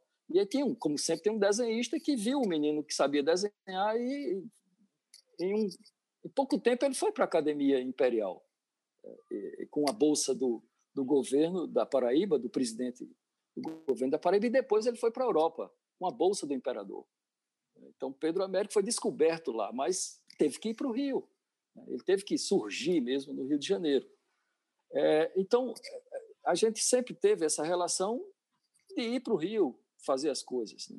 Sempre teve. E sempre eu acho que vai ter, porque o Brasil, como disse, é continental. O mapeamento do Brasil, eu acho que o primeiro foi o Antártica com a Folha. A Antártica com, com, com, as, com, com teve, um, teve um mapeamento assim. Antes disso, eu soube que, que várias. É, é um texto de Valmir Ayala, né, falecido crítico do Rio, que ele fala nisso, que é impossível você mostrar uma arte brasileira por causa do território. Como assim? Eu tenho que passar dois anos acompanhando a produção, então não dá tempo. Fernando Coqueralho, quando estava na Funarte no Rio, também sonhou em um salão nacional, porque você sabe, o Salão Nacional de Artes Plásticas, até um tempo atrás, era a maior referência da, da produção brasileira de artes plásticas. Mas, basicamente, os artistas todos eram do sul-sudeste. Eu lembro que quando chegava aqui na Paraíba o, cartaz com as fichas de inscrição, a, a, a, as inscrições já estavam para se encerrar, porque os correios demoravam, essas, essa, esse pacote era entregue numa, numa, num endereço que não mais existia. Então, quando chegava na mão dos artistas, já não tinha mais inscrição. Eu ficava imaginando, na Paraíba assim, imagina no, no Amapá. No Amapá, os caras vão receber só já o, o resultado. Né? Então, essa, essa ideia de Fernando, uma vez, era até chegou-se até a, a, a, discutir isso. Houve um evento muito interessante organizado por Fernando, que eu tive no Rio de Janeiro, que era gente do Brasil inteiro. Foi um cara da Bahia, foi um cara, foi uma pessoa de Pernambuco, uma pessoa do Ceará, eu fui da Paraíba, estava Lígia Pape, ele chamou também, estava Marcos Lontra, estava Tadeu Chiarelli, é, é, muita gente importante do circuito brasileiro para discutir o Salão Nacional de Artes Plásticas, por causa dessa questão chamada território. E a ideia era o salão não mais ser anual, ele seria ele seria bi, bienal, é, e para não coincidir com a Bienal de São Paulo, e ele teria o ano o ano ímpar todo para uma comissão curatorial percorrer o país. Ó, isso foi em 97, que é o mesmo período da praticamente da, da, da Antártica com a Folha. Então, eu acho que o, o, Brasil é muito grande, então não dá para a gente cobrar essa questão de, de é, território quando a gente tem um país enorme para dar conta. Isso é muito, isso é muito complicado. É, e acho que, que Pernambuco teve um evento uma vez que criou um reserva. Né? os prêmios tinham que ser para Pernambuco, porque São Paulo levava todos os prêmios. Então fizeram assim, eram cinco prêmios, quatro é para Pernambuco, um é para São Paulo que era uma forma, porque senão os artistas pernambucanos não tinham acesso aos prêmios, não tinham. Essa reserva foi criticada, porque alguém de São Paulo disse: se a pessoa, se a gente fizer a mesma coisa, nunca nenhum pernambucano vai ganhar um prêmio aqui em São Paulo. Então a gente tem que entender, começar a entender a questão do território, é, é, do território como é, como lugar de conversa. Essa questão de que, por exemplo, eu lembro que eu fiz uma exposição, não como curador, mas organizei, e eu botei como título Arte Campinense, referente a Campina Grande, contemporânea. Era Arte Campinense Contemporânea. E Antônio teve aqui na Paraíba e foi ver essa exposição. Eu levei ele para ver, porque ele é de Campina Grande. E quando ele viu, ele disse: Que besteira é essa que você escreveu aqui? Arte Campinense Contemporânea. O que é isso? O que é isso? É como se. Eu digo: Pois é, cara E assim, então, no fundo, quando você fala em território, é, tudo é artista, entendeu? Ou seja, tudo está no mesmo barco. O problema todo é que politicamente a gente tem altos e baixos. Né? Tem, tem, um cara, tem um cara que é fundamental na cultura brasileira, para mim, uma referência que é Celso Furtado. Ele é aqui do sertão da Paraíba, né? nasceu aqui no sertão. E, e ele escreve um texto dizendo que somos desenvolvidos, subdesenvolvidos e que isso quer dizer que a gente não vai ser desenvolvido, entendeu? Subdesenvolvido não é uma condição anterior ao desenvolvido. Subdesenvolvido é uma condição. Sabe? Pode ser antes de subdesenvolvido, pode ter outra coisa, mas depois é, continua subdesenvolvido. E ele dizia que a gente passa por uma questão cíclica sempre. Ou seja, sempre que existe uma espécie de ciclo de riqueza, logo depois vem a tragédia. Né? Tipo, o ciclo da borracha. Depois do ciclo da borracha, é Manaus não foi mais a mesma. A mesma coisa com o ciclo do café, a mesma coisa com o açúcar, com o ouro. Então, sempre que a gente tem um período grande de bonança, logo depois vem vem um período terrível. Então, ele atribui isso à nossa. A gente nasceu subdesenvolvido, né? que é como se fosse assim, é, nossa, é, nossa, é nosso karma, nós estamos predestinados a isso.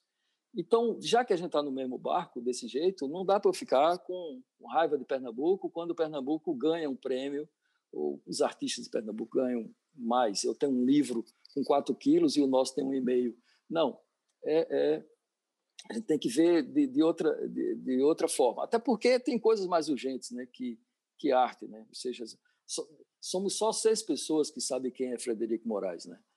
O seguinte, eu sou considerado, já disse, um dinossauro, então eu, eu também fui jovem, né? E quando eu fui jovem, eu tive várias pessoas que me deram a mão, né? várias pessoas que disseram, ó, oh, vai por aqui, começa ali, ajuda aqui. Então, eu acho que eu tenho a obrigação, tenho a obrigação de também fazer isso. Então, na maioria das vezes, na maioria das vezes, esses projetos, eles absorvem mão de obra dos jovens, porque eu sei que para o artista jovem, é, não é só importante ele exibir, é importante ele ter algum dinheiro. Né? Então, muitas vezes eu digo, ó, vai ter uma turma aí para trabalhar na mediação, e eu quero artistas.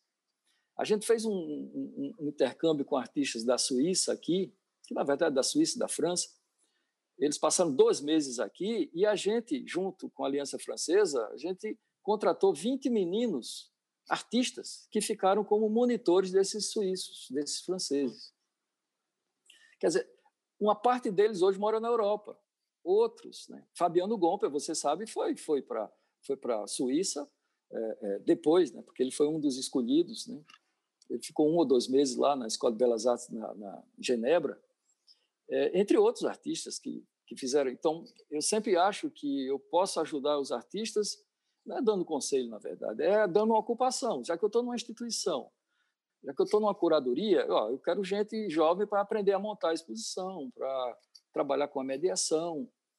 E, e, e, e, sempre eu vejo que tem surgido uma galera, mas essa coisa, Rafael, eu diria que é uma coisa aleatória. O surgimento, eu sou fruto disso. Por exemplo, eu convivi com o NAC na, na época que o NAC era considerado é, coisa de, de, de, comunista, coisa de, de gente. É, é uma heresia o que estava acontecendo no NAC. Houve um abaixo assinado contra o NAC, dos artistas, aqueles artistas, claro, do, do comércio de artes local. Aí eu pergunto, quantos surgiram por causa do NAC? Porque eu não me considero, eu, fui, eu frequentei lá, mas deveria ter surgido uma porrada de gente, filho do NAC, né? Não temos isso. Então, quando você diz, ah, a universidade tem excelentes professores, tem excelentes professores, quantos surgiram dali? E é sempre assim, quando surge, ele ia surgir independente do trabalho curatorial de Diógenes ou da universidade, ou independente da energia, ele ia surgir, porque é uma coisa, eu não sei, talvez, posso dizer uma besteira, talvez como jogador de futebol, surge do nada. Entendeu? Todo dia nasce um aqui, e, e, o pior é que, o pior não, o melhor é que eles me surpreendem. Entendeu? Iris Helena, por exemplo. Iris Helena é uma artista que ela surgiu, era, ela foi estudante do curso de artes visuais, ali com Marta Penner, mas ela, as primeiras exposições dela foram no Centro Cultural Banco do Nordeste, lá em Souza, e nas curadorias da Aliança Francesa. as primeiras aparições dela. E depois ela vai, ela ganha prêmios no, no EDP, o prêmio EDP em São Paulo, e ela ganha o prêmio também, se não me engano, no Salão de, da, é, Ceará. E, e, aí deslancha, vai embora para Brasília e vai, passa, está é, é, em mercado de arte e tudo. Quer dizer, Iris é um exemplo. Rufino eu não falo, porque Rufino é, é quase um dinossauro. Né? Ele, ele não parece. Ele é aquele dinossauro mais, é, eu acho que é bem apresentável. Mas Rufino, Rufino ele, ele é filho do NAC indiretamente, porque as primeiras ações de Rufino, eu creio, as primeiras coisas que ele faz é, tem a ver com arte correio. É, e depois ele vai estudar em São Paulo, na parte acadêmica, e se envolve, evidente, com a cena Projeto Nascente em São Paulo, etc. E ele surge muito bem, quer dizer, porque ele também, antes de tudo, é um cara muito inteligente, um cara muito preparado. É, isso, isso é fundamental. E aí eu sinto que sempre tem, a cada ano alguém fala de um artista, e eu sinto, né, você sente, você como também curador, você sabe que quando você vai ver uma exposição, você vê a obra, mas quando você acompanha, né, tipo assim, daqui a um mês ou daqui a dois meses, vê de novo aquele artista, você sente que ele é um artista que vai que ele vai evoluir bem. Isso foi dito uma vez por Paulo Sérgio Duarte. Houve uma, uma palestra dele e alguém perguntou qual era o, o, o que é que ele dava de conselho para a plateia se alguém quisesse ser crítico de arte. Aí ele disse, é, primeiro, estudem e leiam filosofia e depois visitem e acompanhem os artistas. Quer dizer, para ele ser crítico, né, curador, ele tinha que conhecer os artistas. E não à toa, Paulo Sérgio talvez seja os caras que mais conhecem a obra de Tunga e a obra de Antônio Dias, pelo de Antônio Manuel, Antônio Dias, entre outros, né? Porque ele uhum. conviveu com esses caras, né? Frequentava ateliê, perguntava, questionava. Então eu acho que quando você começa a, a se envolver com os artistas jovens, é você sente que o cara vai é, vai apresentar um, algo mais é, consistente, né? com mais destaque, porque é, eu, eu torço muito por isso, né? que a gente tenha cada vez menos mercado vamos chamar assim, o mercado comercial né, da, da, da coluna social e mais a sabe o artista que instiga, que pergunta, que questiona, que coloca uma dúvida para a galera. Ótimo, muito bom, Diógenes. Vamos mostrar aqui as imagens que você selecionou então, que eu acho que tem um pouco a ver. Queria que você comentasse brevemente um pouquinho sobre cada uma dessas imagens e por que que elas são importantes para você. Bom, é, a primeira imagem é, é, é, é uma fotografia de 79 e tem nela é, o reitor, o reitor da universidade, Linaldo Cavalcante, no meio Antônio Dias e Mário Pedrosa. Mário, já no fim da vida dele, né, que ele morre um ano depois, mas ele veio a convite de especialmente de Antônio para a inauguração do NAC, porque ele era o cara que assinava embaixo daquele projeto. Uhum. É, mas o que eu quero dizer com essa foto é que houve um, um estavam na ditadura. Né? A, gente tem que, que, a gente não pode esquecer que esse reitor ele foi um cara progressista, ele, ele foi um cara... Mas ele era adorado pelos militares. Né?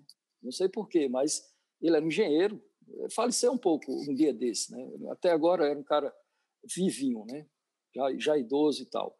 Mas ele foi importantíssimo porque ele instituiu na universidade, além do NAC, outras coisas, por exemplo, outros núcleos ele criou o núcleo de teatro universitário, criou o núcleo de, de artesanato, o núcleo de cinema, documenta, documentação e cinema. Esses núcleos eles trabalhavam com a comunidade. Eles não eram, não se atinham a, a trabalhar com a, a, parte acadêmica. Eles eles tinham uma relação forte. Então, para mim é o que é o que eu sonho. Essa foto é o que eu sonho para o futuro. É que a universidade ela tome a frente, porque é nela, é na universidade que você tem o conhecimento, que você pode preparar melhor os artistas, que você pode preparar melhor o colecionador, o próprio o próprio espectador, ele frequentando a universidade, que era a ideia de Paulo Sérgio. Né? Paulo Sérgio dizia que o curso de letras não tinha obrigação de formar escritor, né? mas ele podia ajudar a formação crítica da literatura. Então, para mim, é, é, é o sonho é ver uma universidade trabalhando em prol da sociedade. Ótimo, muito bom. Segunda imagem aqui. É nessa mesma época essa foto e ela reflete para mim é um trabalho de Chico Pereira, é uma é uma intervenção urbana. Ela chama Um Dia de Sol e ela consistia no seguinte: num domingo, né? Imagina um domingo ensolarado na praia, seja Copacabana, seja que for, ela vai ter centenas e até milhares de pessoas. No final, as pessoas nessa época não tinham consciência de, aliás, nem a palavra ecologia existia. Então, no final, a prefeitura, a, a, a, por causa do artista, o artista solicitou, a prefeitura recolheu todo o lixo da praia e levou para uma praça, que é essa daí. Então, essa praça era o que chamava Feirinha de Tambaú. É uma praça que hoje é o centro é, onde vai todo mundo, onde você come um cachorro quente, onde todo mundo está passeando, onde tem um palhaço se apresentando, um mágico. Então, é uma, é uma praça em frente ao Hotel Tambaú, é, que ficou conhecido como Feirinha de Tambaú por causa dos hippies. Né? Bom, e aí Chico Pereira construiu essas, fez essas estruturas e os sacos de plástico né, eles se rompiam e os lixos voavam, né, porque o vento forte. Então virou uma, uma instalação de lixo. E aí as pessoas não entendiam nada, claro. Primeiro que estamos falando de 79. 79, ninguém sabia nem o que era arte, imagina arte contemporânea, né? com esse nome, principalmente uma intervenção urbana. E, para mim, reforça exatamente o projeto vanguarda que era o NAC. Né? Ele, o NAC não só se, se atinha, só, só se preocupava com uma, uma produção de arte contemporânea, ele também estava preocupado com a cidade. Então, vários projetos aconteceram na rua. Há projetos de pesquisa, é, há um projeto que eu lembro de Paulo Sérgio Duarte que ele questiona por que as casas de Cabedelo eram pintadas em cores berrantes. E aí ele descobriu as fachadas das casas, né?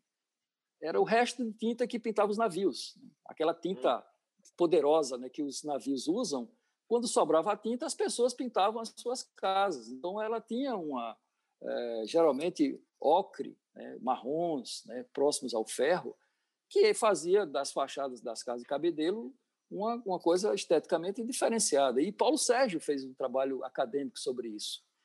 Então, o NAC foi, para mim, uma referência em todo sentido. Então, esse projeto Um Dia de Sol, de Chico Pereira, eu acho que é a primeira vez que a Paraíba ouviu falar na palavra ecologia e discutiu isso. Muito bom. E aqui? É, a gente falou ainda agora, eu falei especialmente, é o trabalho de Jackson Ribeiro, Fernando Jackson Ribeiro.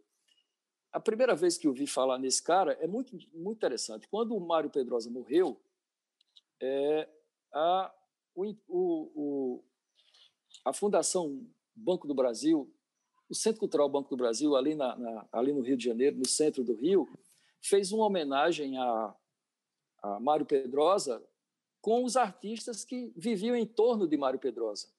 E aí tinha, claro, o nome dele, Fernando Jackson Ribeiro. Só que o seguinte, 30, 40 artistas que, que, que estavam na mostra, eu conhecia todos.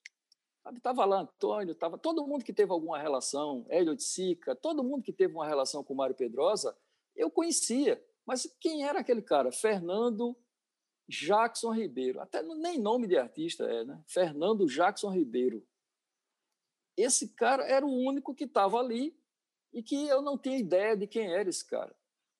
Então, é depois na Paraíba que eu descubro que eu conheci essa escultura que está aí mas eu também não sabia que, ela, que o autor era Fernando Jackson Ribeiro. Essa obra tem uns 3 metros, 3,5 metros de altura. Tá? Hoje ela está numa rotatória é, na, na, na, universidade, fora, né? na parte externa do acesso à Universidade Federal da Paraíba, mas ela já circulou por vários lugares.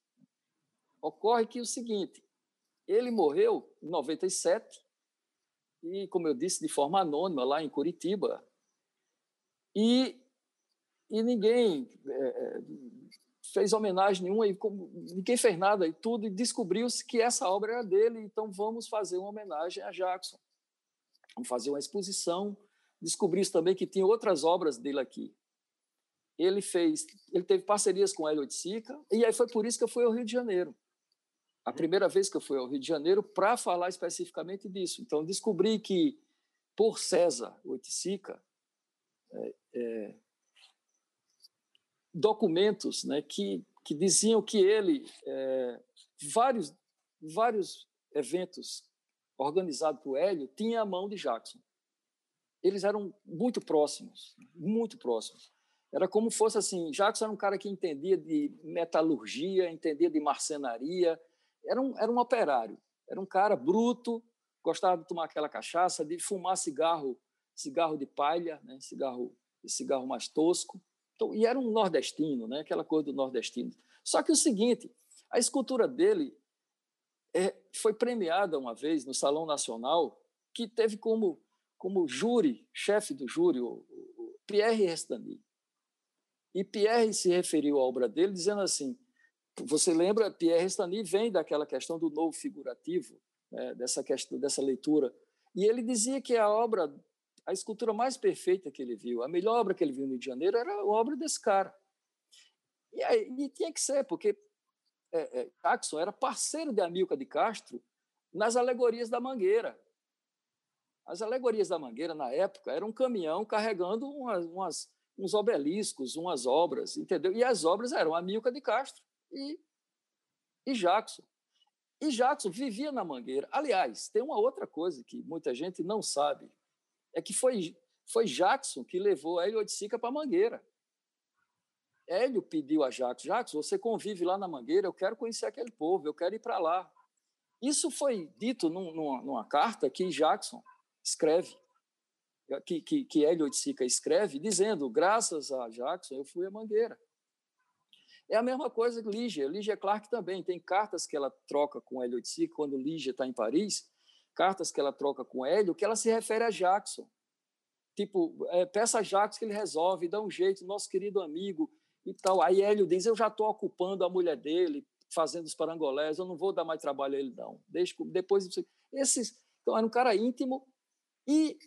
Além, eu, eu queria falar da intimidade deles, tem texto de Hélio sobre essa obra. Então, acho muito bacana, assim, ouvir-se falar sobre o NAC, ouvir-se falar sobre o Chico, ouvir-se falar sobre o Jackson e o, e o, e o Porteiro, e que bom que vocês se uniram Sim. e o Porteiro continua lá, né? Que bom, enfim. Sim. teve essa união aí. É, Diógenes, caminhando aqui para um final, é, como eu te falei no começo, agora tem esse momento que, dessa, que eu chamo de pergunta surpresa, né? Então, você está sendo aqui o curador número 98 que eu estou entrevistando. Estamos aí a caminho dos 200 curadores. Vamos ver se eu consigo chegar até lá ou não, já que o Brasil tem muito curador. Isso foi engraçado nessa, nesse processo inteiro de pesquisa. E aí eu vou debutar uma pergunta contigo. Eu sempre bolo as perguntas no meio das entrevistas. Eu vou te ouvindo falar e vem uma coisa na minha cabeça, enfim. Vamos ver se a pergunta cola e se funciona para os próximos seis curadores depois de você. Vamos lá. É, eu queria que você me dissesse um contexto histórico, pode ser assim, qualquer período da história, qualquer lugar do mundo, em que você, pensando agora muito rápido, gostaria de ter nascido e ter acompanhado ali de perto os artistas, as artistas e, e a cena toda, digamos assim. Eu preferiria esse esse esse momento do, dos, dos mágicos da Terra e das exposições que acontecem naquele período eu fico imaginando o seguinte: você sabe, naquele na Mágico da Terra tem Cildo Meirelles, né? Mas tem outros artistas. Então, imagina a comunidade inteira tratou aquilo às vezes como arte, arte eh, não é de periferia só não, é como artesanato quase. Não, aquilo é folclore. Né? Isso não é arte, isso é folclore. E, e o curador e, e, e havia uma galera discutindo isso. Não, isso aqui é arte fora do contexto europeu. O eurocentrismo do aquela coisa do que tem que passar por, uma, por um museu europeu para você dizer que é arte. Tem que passar por um curador europeu para você dizer que é arte. E eu, eu gostaria de ter vivido ali com aqueles artistas porque eu acho que é a primeira vez eles entraram pela porta da frente em uma é, na casa do outro. É diferente você entrar pelas beiradas, sabe? Então, é, tem, você vê, você pesquisar ver fotos, tem um, tem um documentário maravilhoso sobre, sobre essa exposição, e eu tenho, e, e interessante essa coisa do, do, do, contato com essa exposição, que vem depois, né, por causa do, do, como eu falei, do intercâmbio com a França, que é o seguinte, eu conheci aqui na, na Universidade Federal uma mulher que era, o marido dela, aliás, era uma das maiores autoridades no mundo em, em trombone. E aí a gente ficou amigo naquele evento lá na, na, no Espaço Cultural, por algum motivo, e ela perguntou o que é que você quer dos Estados Unidos. Eu pedi a assinatura da Arte na América. Então ela mandava Arte na América para mim, durante ela passou uns três anos mandando essa revista. Então eu tinha Arte na América antes, antes da revista, é, é, você lembra a revista Galeria, a revista Guia das Artes. E eu tenho Arte na América que é a capa é, é, é, é Parangolé de Hélio, na capa o texto de Guy Brett, né? como também tem e tem uma tem uma tem uma edição quase toda dedicada aos mágicos da Terra. Então, quando eu vi aquilo ali, cara, eu ficava pensando é como se fosse assim, é como se eu sou da periferia, ou seja, eu que estou à margem, de repente eu estou na frente numa exposição é, é, fora do, do, todo o contexto que que a gente sempre recebe aqui, né? Porque a, a gente tudo se refere à arte da Europa, né? a arte uhum. do, do, do eixo Rio-São Paulo. Para quem está no Nordeste, é como o cara diz assim, tipo, o cara que está em Souza, no Sertão, ele quer ir para João Pessoa. Quem está em João Pessoa quer ir para o Recife. Quem está em Recife quer ir para o Rio, quem está para o Rio quer ir para Nova York. Então, é natural essa, esse, esse caminho, entendeu? E aí, de repente, você atravessa todo esse caminho e cai já em Nova York, entendeu? Ou seja, passa, ultrapassa tudo isso. Então, isso foi possível porque um curador né, quis, eu não sei qual era de fato a ideia, mas era discutir essa questão do globalismo, né, essa questão que estava começando, da, da, globalização, mas ela mostra artistas da, da, da, Oceania. E o pior é que o seguinte, é que tem uma coisa mais maravilhosa ainda, é que nem todo mundo era artista, de fato. Era, tinham coisas assim que a gente consideraria agora como artesanato. Ah, os, os aborígenes, por exemplo, os aborígenes lá, eles fazem aquilo lá e aquilo é arte não é uma relação muito próxima da religião. Sim, mas a África africana, a arte africana é toda religião. Então, a gente teve essa. Eu acho que esse contexto eu dava um doce para estar tá no meio, pelo menos assistindo isso aí, porque para mim é uma das exposições que marcam essa questão do colonialismo, é, é, pelo menos no contexto histórico. Uhum, uhum. Ótimo, muito bom. Ótima lembrança, Diógenes. Olha, é...